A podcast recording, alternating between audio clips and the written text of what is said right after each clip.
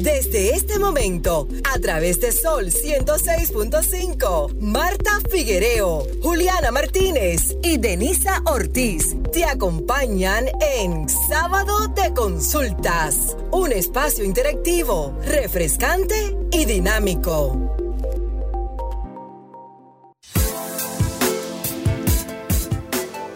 Es un compromiso. Buenas tardes, buenas tardes a todos los oyentes de este sábado de consulta. Una vez más con ustedes para traerle un programa donde eh, tendrán la oportunidad de compartir con la profesional que nos acompañará.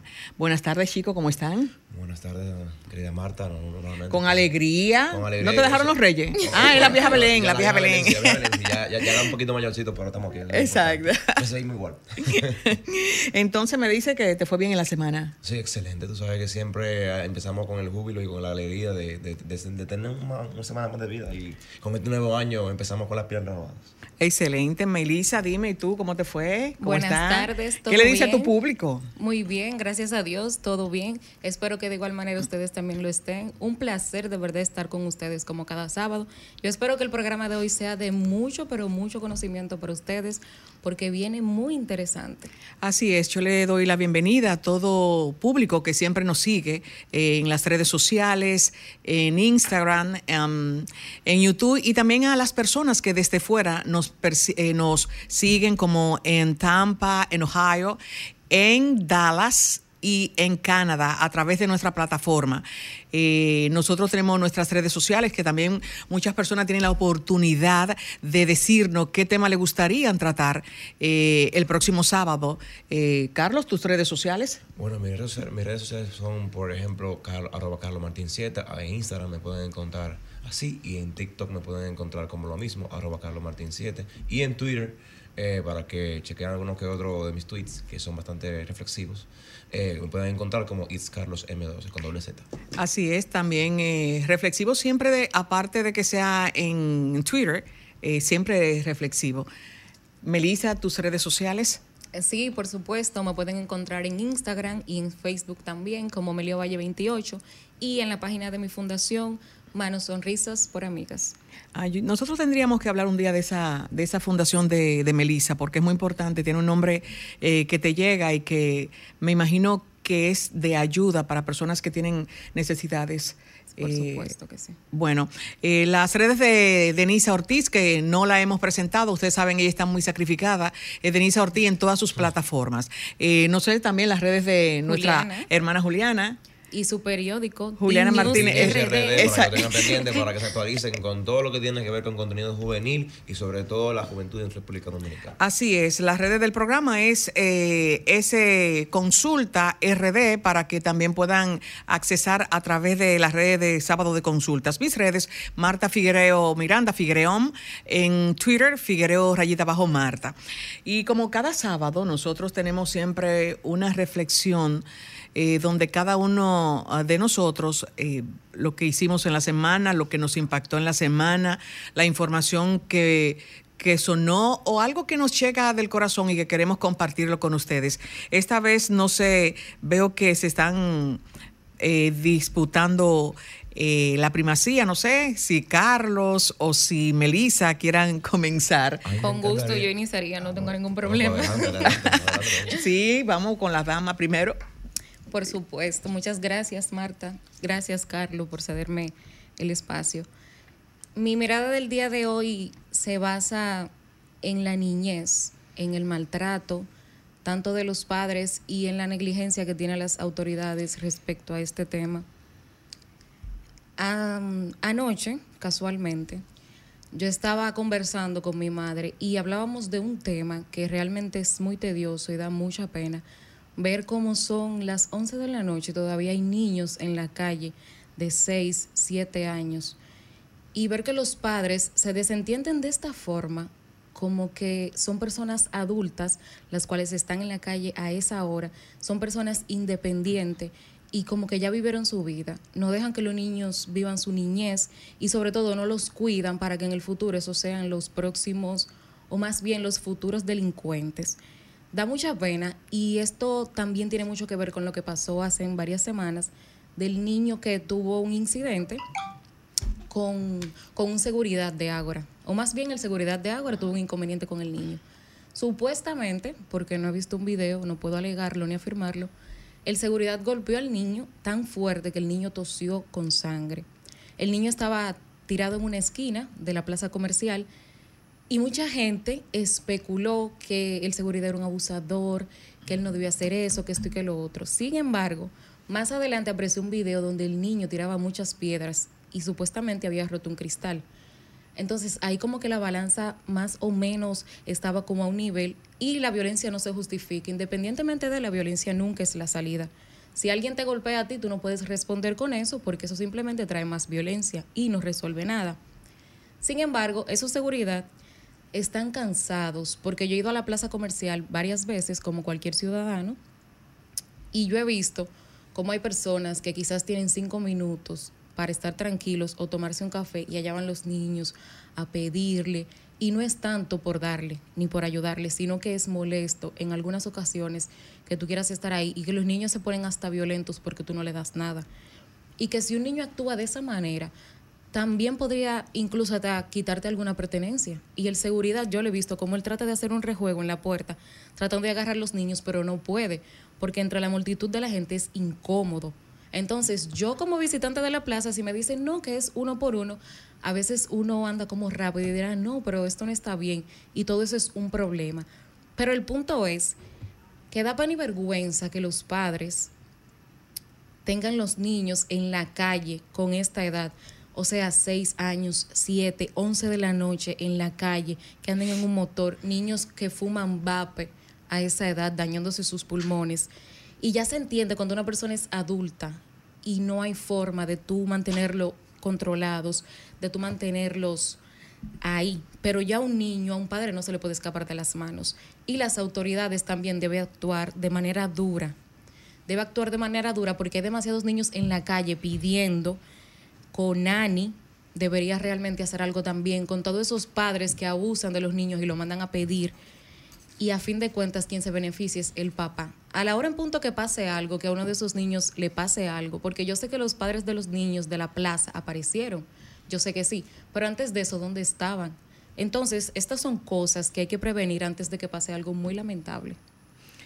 Muy bien la tu mirada, eh, pero eh, haciendo un paréntesis con relación a la mirada, eh, leía que el niño en cuestión estaba, fue intervenido por eh, Conani, pero estuvo un año con él y no se quedaron en él. Es decir, que ellos le dieron un soporte por un tiempo y el seguimiento de los padres. Y como tú dices, los padres parece que tienen situaciones que no siguieron con, con, este, con este seguimiento al niño. Hola, Juliana.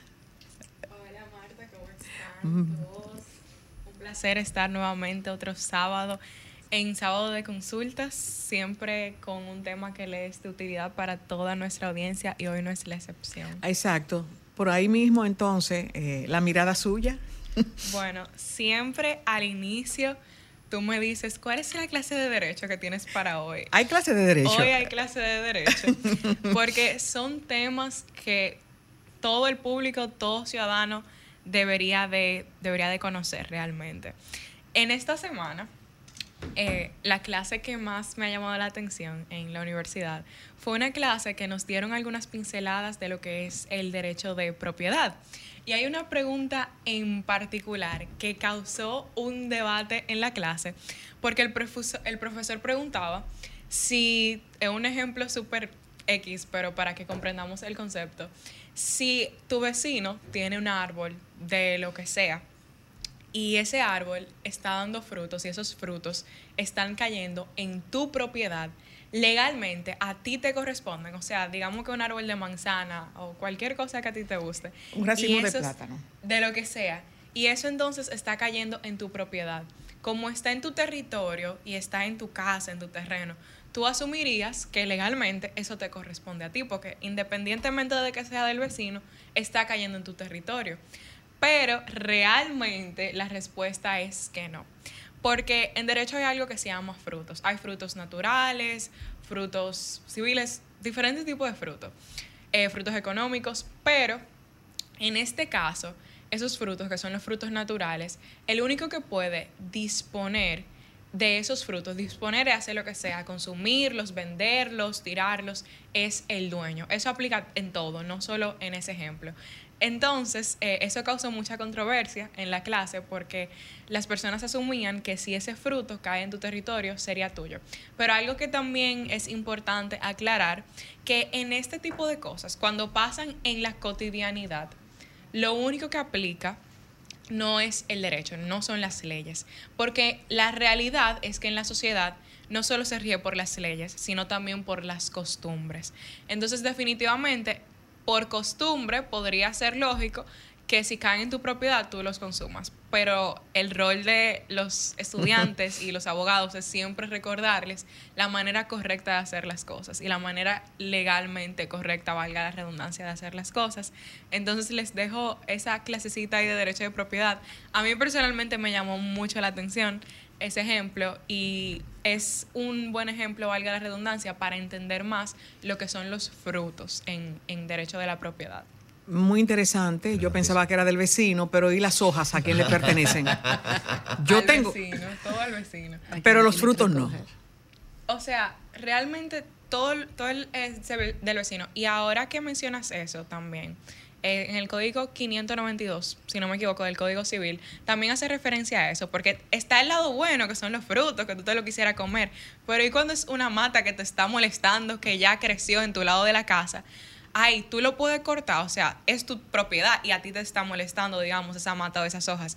Entonces tú te preguntarías, ¿tú lo puedes cortar?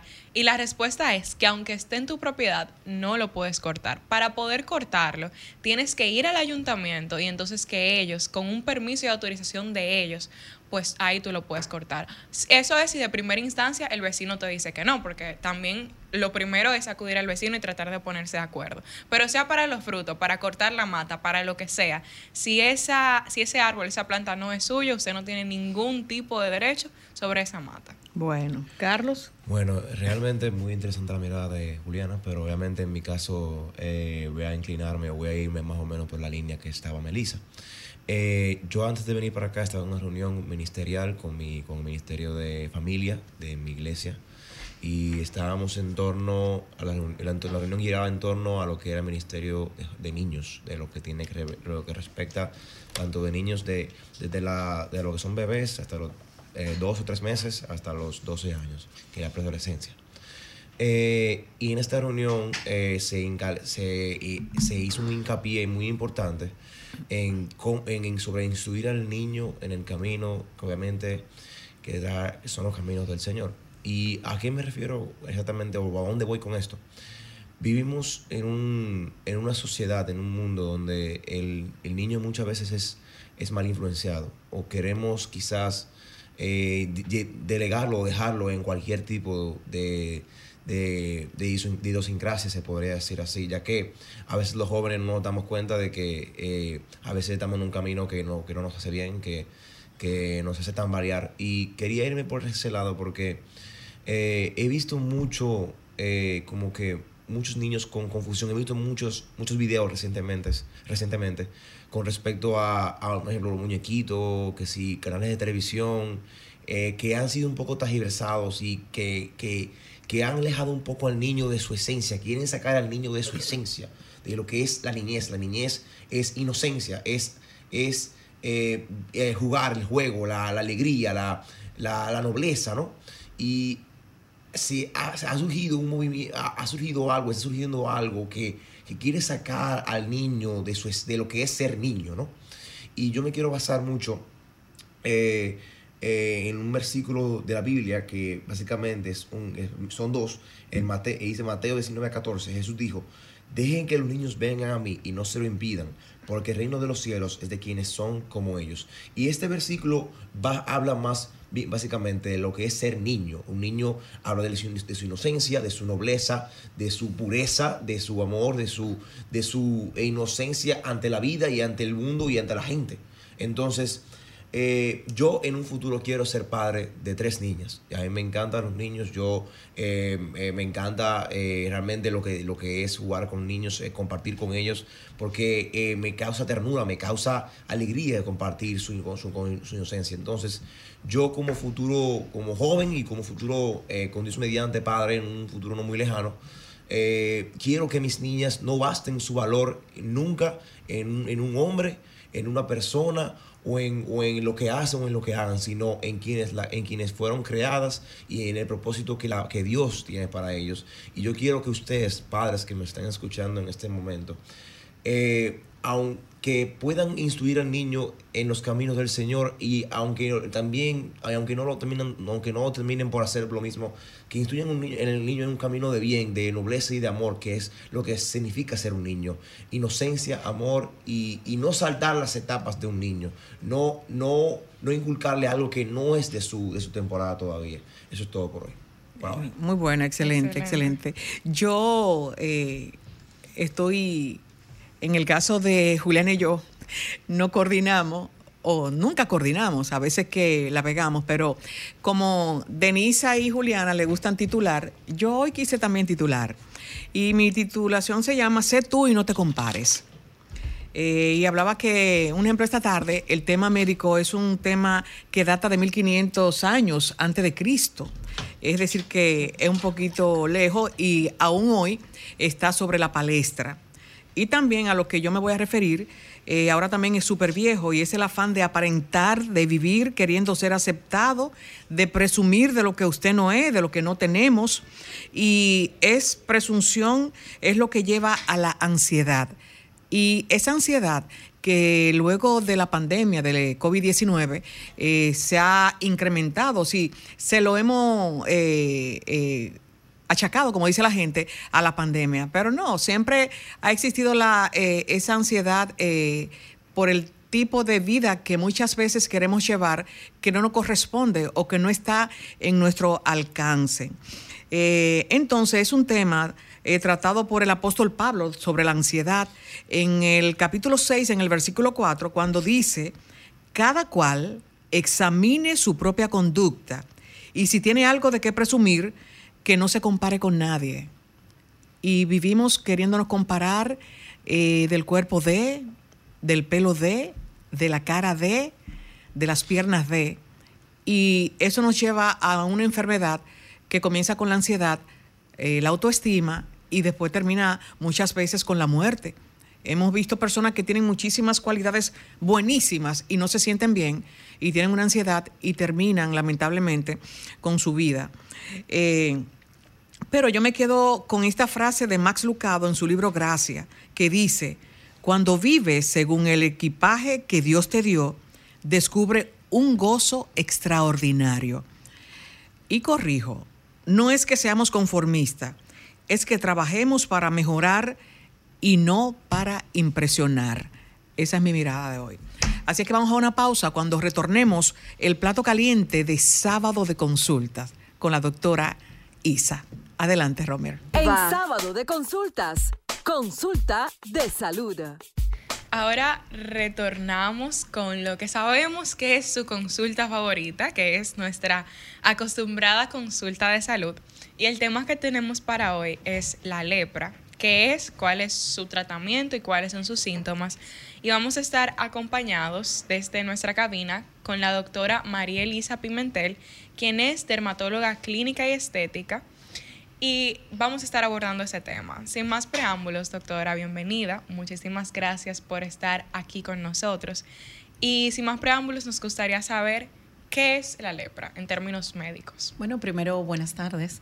Eh, la verdad que agradecerle a todos ustedes, eh, junto a Denisa, la invitación y sobre todo para un tema tan interesante, porque no siempre se le invita a uno a conversar sobre eh, esta patología, que ciertamente, como lo comentaba Marta, es algo que se habla desde los años antes de Cristo y que de hecho en la Biblia hay algún escrito que comenta de algo que padecían algunas personas y que se asume eh, ya con el conocimiento que se tiene, pues que era lepra. Eh, y se hablaba en algún momento, y todavía sigue cierta eh, creencia particular de que es algún castigo de los dioses y se apartaban estas personas, se alejaban. Eh, hay una controversia eh, de si era o no era, pero es lo que más eh, se sospecha. Así que es un tema que la humanidad ha estado luchando desde hace mucho tiempo y sobre todo entender, como preguntaba Yulisa, que qué es y es una patología que se conoce como infecto contagiosa porque ciertamente así lo es, aunque en muchísimo menor grado. Por eso no hay tantos casos como cualquier otra patología infecciosa y es producida por una bacteria, que a veces las personas no, no conocen, que la lepra no es un virus, sino que es una bacteria. Es un microorganismo que se comporta se conoce, se llama Mycobacterium leprae. Por ahí hay otro hermanito reciente que se le ha conocido, eh, que todavía está en estudios, pero esta bacteria eh, que no se sabía mucho de cómo se transmitía, pues sabemos hoy que se transmite igual que lo hace el COVID y que muchos procesos virales, que la transmisión es por nuestras gotitas de la voz, de la nasofaringe, de la nariz y de la boca. Pero, eh, doctora, en el caso de que es una, una bacteria. Es una bacteria, sí. Se transmite, pero ¿Hay algún animal, algún eh, algo, microorganismo, algo que tú toques que te transmita ese, ese... No, se transmite de persona a persona. Desde hace muchísimos años. Se ha aislado, sí, en algunos animales como los armadillos, que nosotros no tenemos eh, armadillos. Sin embargo, este microorganismo que es del ser humano se ha ido transmitiendo de persona a persona, pero su capacidad de transmisión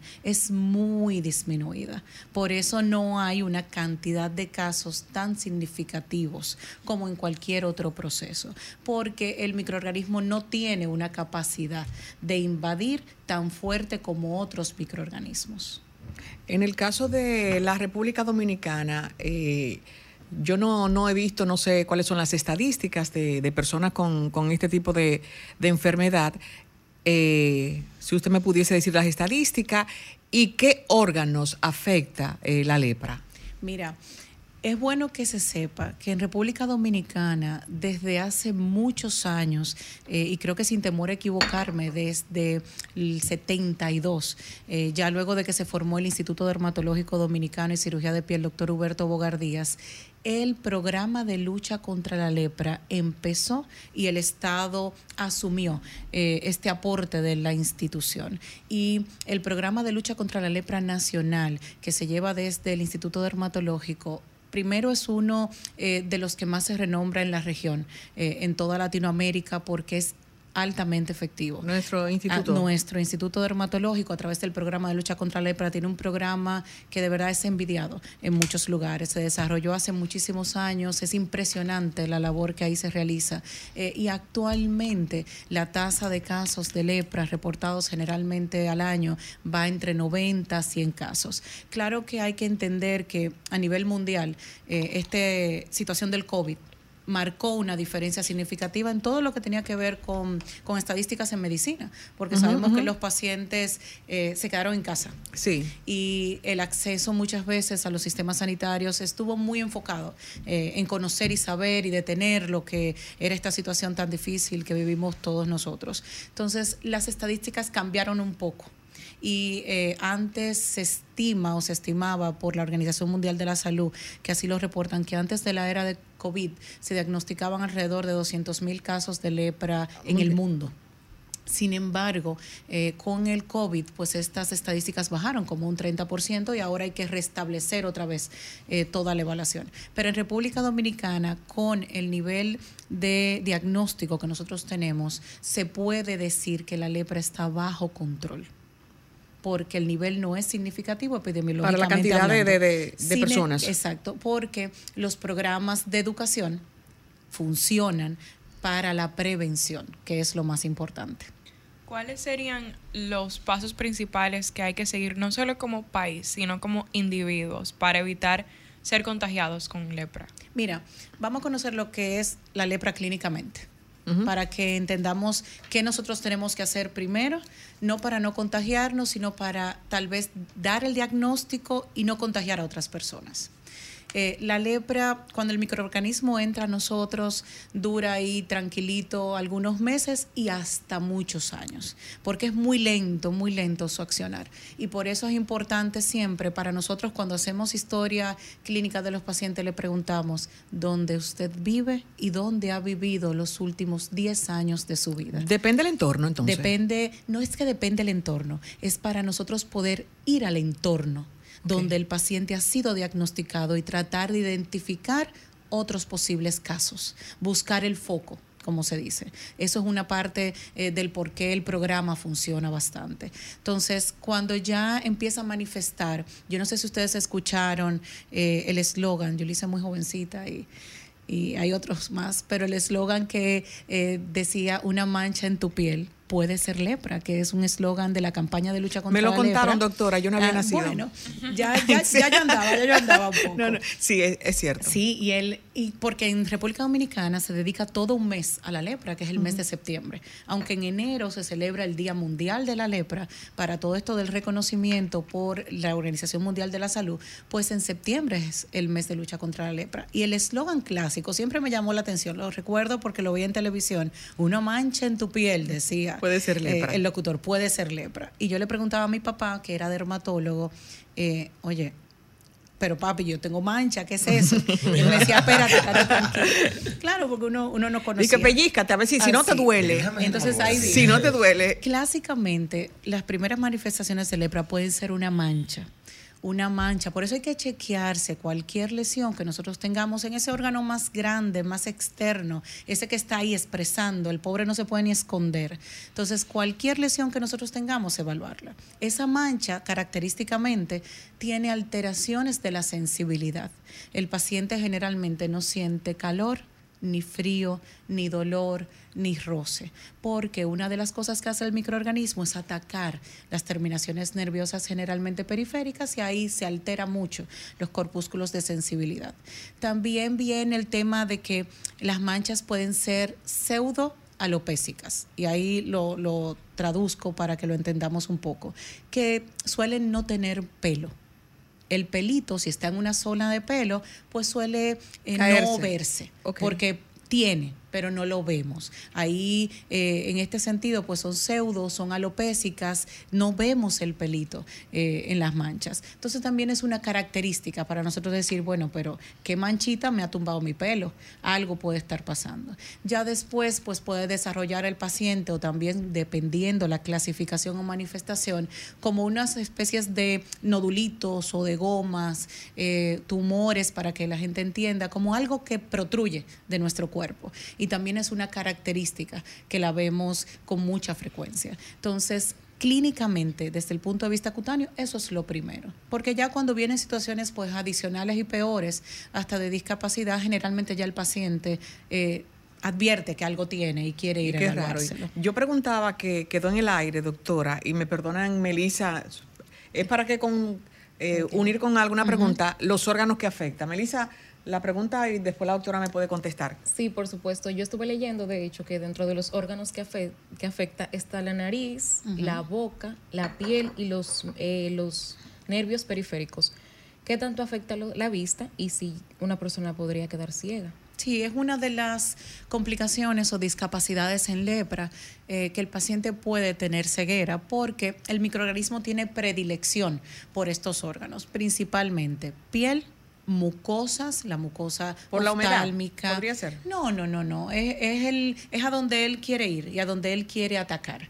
Porque si no ataca nuestra piel, no necesariamente es las zonas uh -huh. de humedad que serían las zonas de los pliegues. Es donde él migra. Cuando uno ve la histología, o sea, el estudio que uno le hace a la piel, cuando uno toma una muestra, eh, es interesante ver cómo migran todas esas celulitas queriendo eh, buscar los filetes nerviosos para entrar por ahí.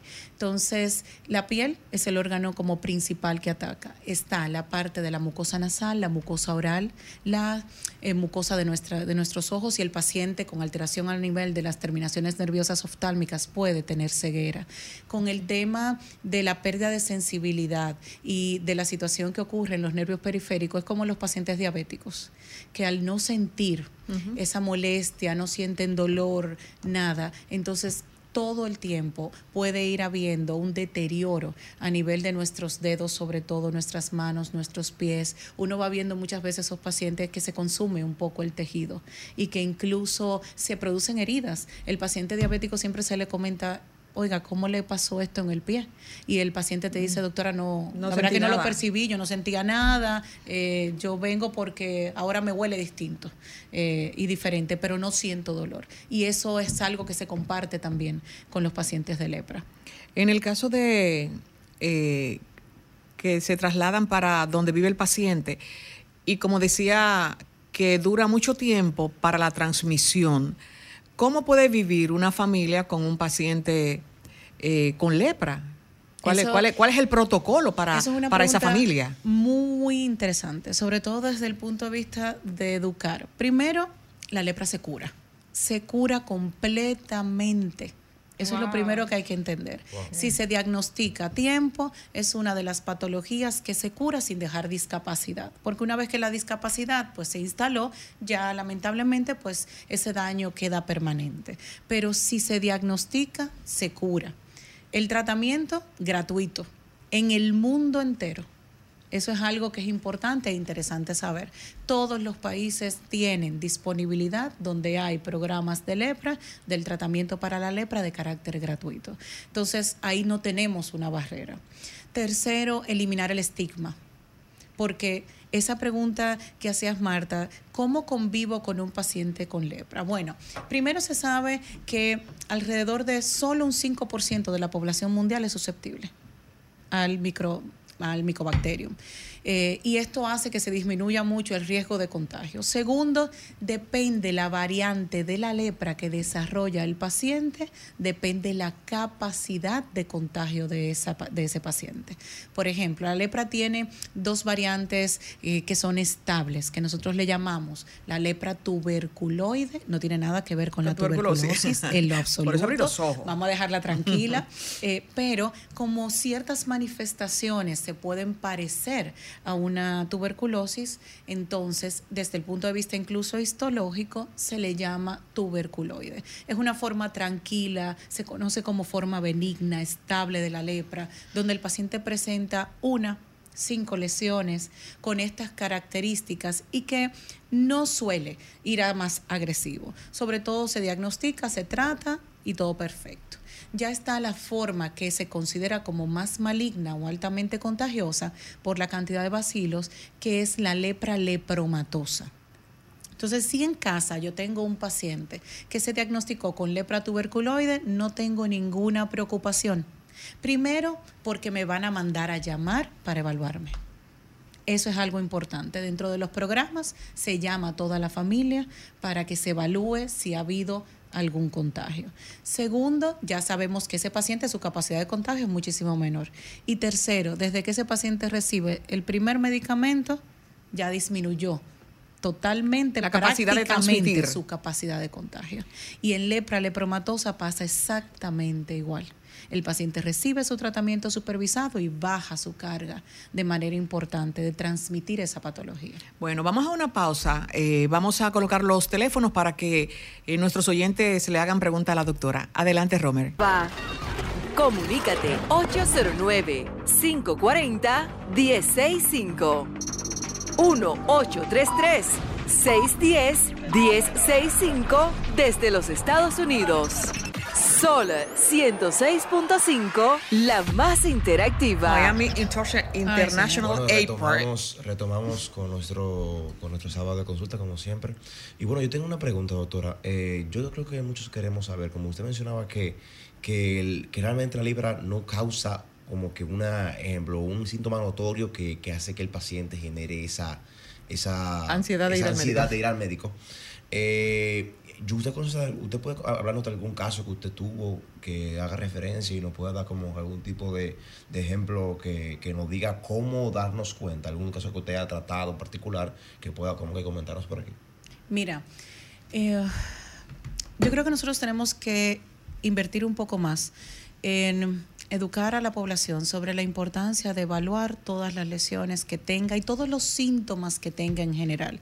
Si yo soy una persona muy activa y de repente empiezo a sentirme cansada, ¿por qué yo no voy al médico?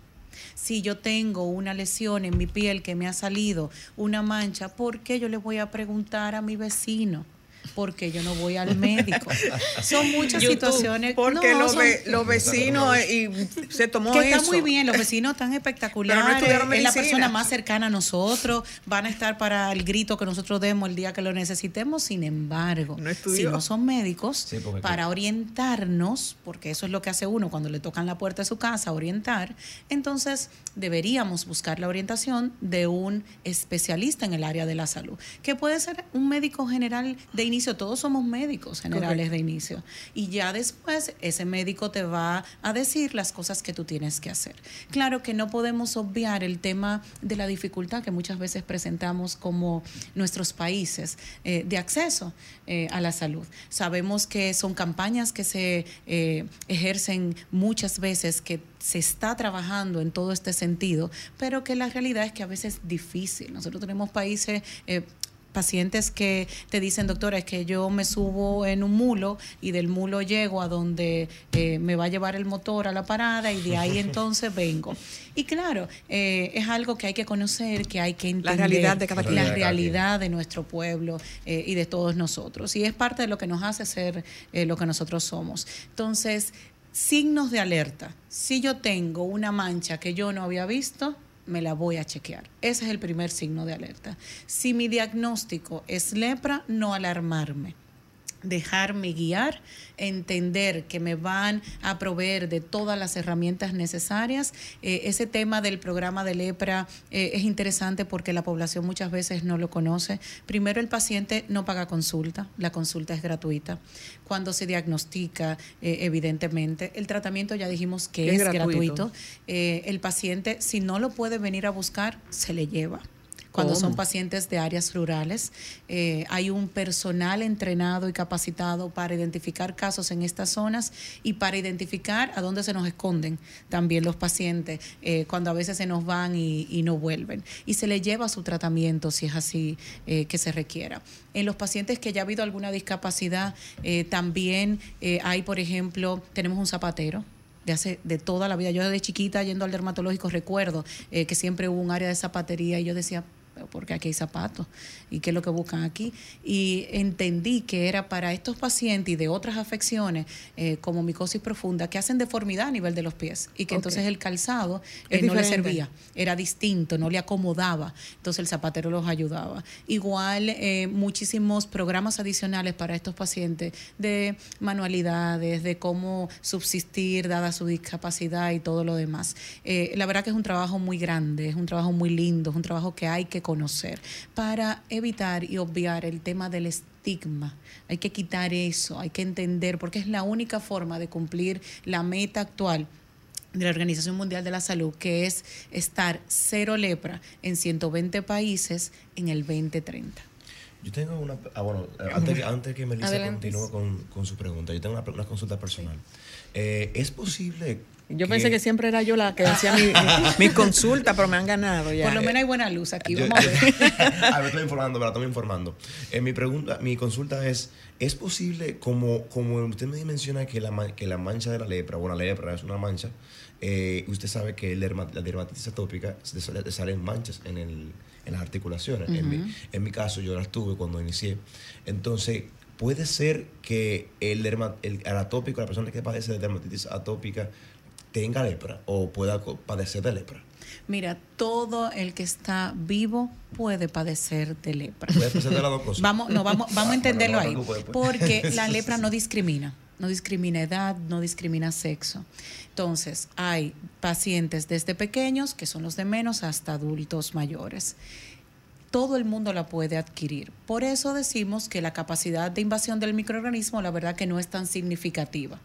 Hay algunos pacientes que por su defensa, que es lo que nosotros llamamos inmunidad, cuando se altera, pues desarrollan un poco más. Ahí es que se van a esa escala de una lepra lepromatosa. El paciente atópico, yo siempre digo que son los de cristal. Nacieron para que todo sea hipoalergénico, que siempre es lo más costoso, que todo sea lo más natural posible, eh, que hay que entender que hay una disrupción de la barrera cutánea, que hay que ponerse crema todos los días, que no siempre se ponen. Eh, y por eso entonces a veces empieza el picor y demás, pero no te va a predisponer el que tú tengas una dermatitis atópica a tu adquirir eh, una lepra. Sí te predispone como una pared de ladrillo, vamos a entenderla así. El atópico, imagínate una pared de ladrillo recién hecha. Ladrillo, cada ladrillo tiene su cemento, espectacular. Por ahí no pasa nada. Aislante divino. Pero cuando hay porosidad en esa pared de ladrillo, hay frío, hay calor en la casa, se mete el agua, hay humedad.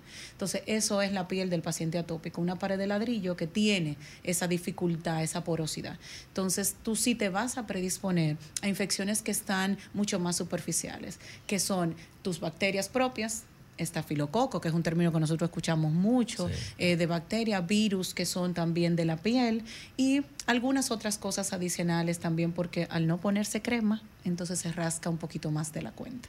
Pero no, la lepra no tiene una discriminación ni una predilección por un tipo de enfermedad u otra que tenga el paciente. Así es que tranquilo. sí, sí, puede estar tranquilo. Pero debe ponerse Pero crema. ponte tu crema. Porque no, se la, no, se la, puso. Claro. Doctora, a mí me gustaría saber cuál es el tratamiento o cuáles son los tratamientos y medicamentos que utilizan para esta enfermedad. Mira, hay un esquema establecido. Eh, desde hace mucho tiempo para la lepra. Eh, se le llama multidroga o esquema, de multidroga, como pasa con los pacientes de VIH y otros más, que es una poliquimioterapia. Se usa más de un medicamento.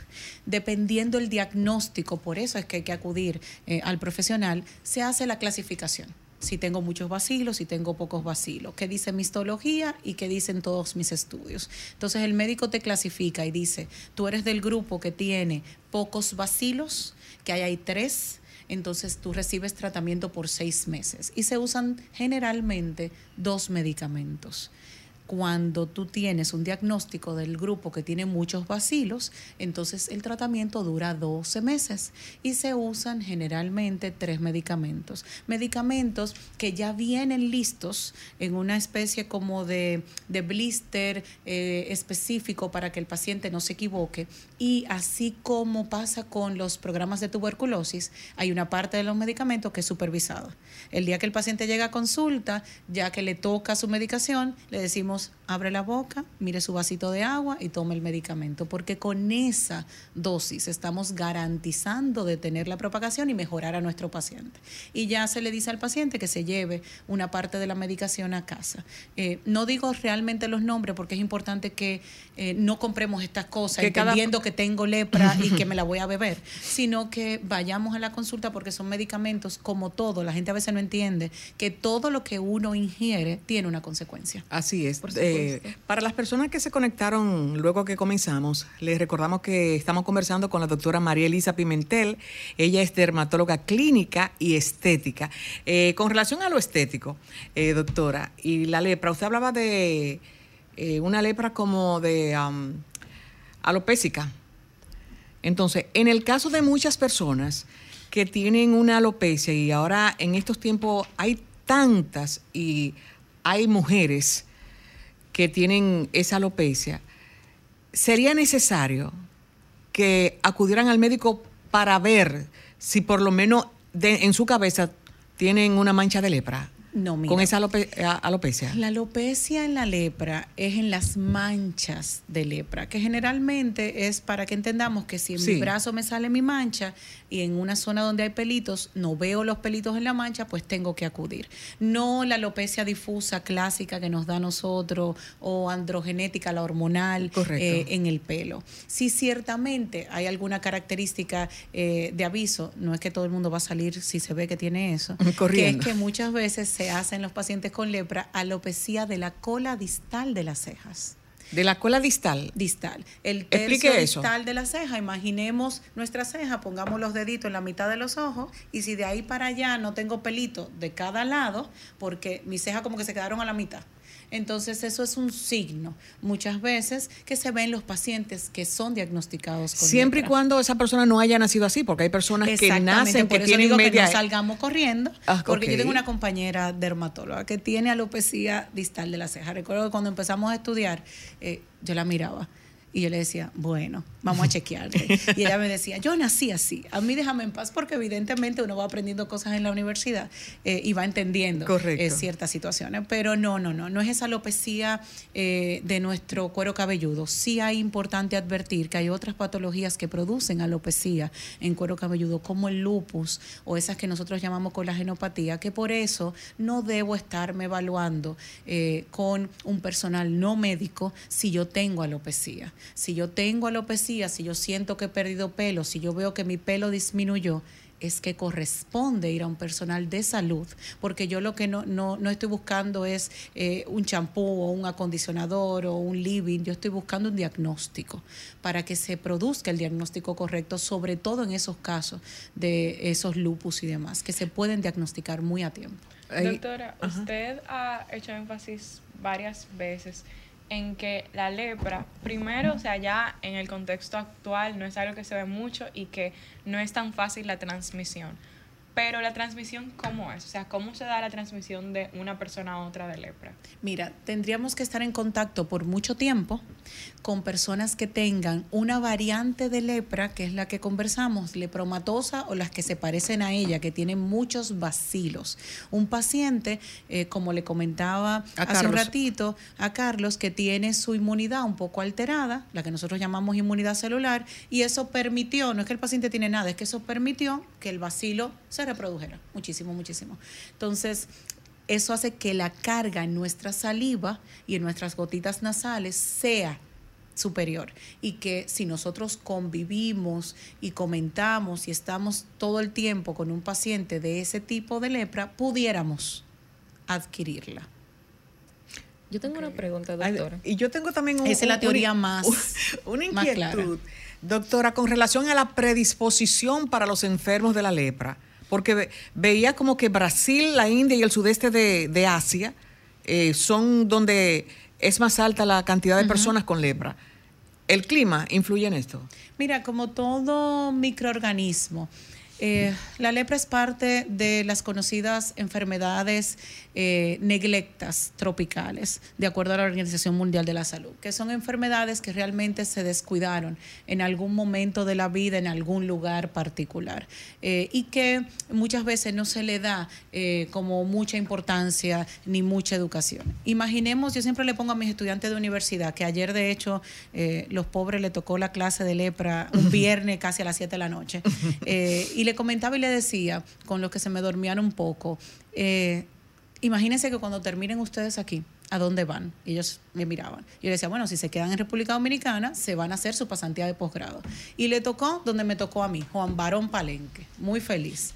Pero estamos solos, ahí recién graduado, médico general y haciendo nuestra pasantía eh, que nos toca de ley. Y entonces llega ese paciente de eh, lepra y yo no atendía la clase yo no lo sé diagnosticar. Entonces, desde la base de la educación para nuestros pacientes y para nuestros estudiantes es que empieza el éxito de hacer el diagnóstico adecuado. Claro, en países con eh, un clima muy tropical, eh, Brasil tiene selva, o sea, toda esa área selvática, sabemos que hay un tema cultural de no acudir eh, a evaluaciones importantes, entonces eso también hace que suba la tasa. ¿Y la India es superpoblado? Ya eso, los que han podido ir, pues saben que eso es una realidad y que entonces ahí se hace más difícil por el tema del hacinamiento tener medidas, lo que pasó ahora con COVID, lo que pasó con otras patologías en India. Excelente. Ya ahora en, en síntesis, porque sí, ya no están haciendo señas. minutos. En síntesis, ¿cuáles tres datos o tres informaciones sobre la lepra usted entiende que debe tener toda la población? Mira, primero, que la lepra se cura, que se cura totalmente que no hay razón para el estigma sería lo segundo, porque ya aprendimos hoy, si no lo sabíamos, que la capacidad de contagio es mucho menor y que es en un paciente particular que tenga esa cantidad de bacilos. Y tercero, que si yo veo que tengo una lesión en mi piel que no la tenía antes, una bolita que me salió, alguna protuberancia, algo que no me duele, que no siento nada, debo acudir a cualquier médico que va a estar capacitado para por lo menos referir a ese paciente al lugar adecuado. Así es. Bueno, y por doctora, último, la- las sus redes redes. sociales, Exacto, claro, de la sus doctora. contactos, dónde está ubicada. Ah, no Bueno, eh, yo estoy en el Instituto Dermatológico Dominicano porque ahí hay que estar, eh, porque ahí es que se aprende bastante. Y de la misma forma en ISA Grupo Dermatológico, que es la clínica donde estoy privado, y ahí están las redes de la clínica, que es arroba ISA Grupo Dermatológico. Bueno, doctora, eh, le damos gracias a la doctora María Elisa porque se tomó su tiempo para compartir con nosotros y le damos gracias también a ustedes por haber escuchado y aprendido algo más sobre lepra. Y recuerden que el 31 es el Día Internacional de la Lepra. Así que buenas tardes.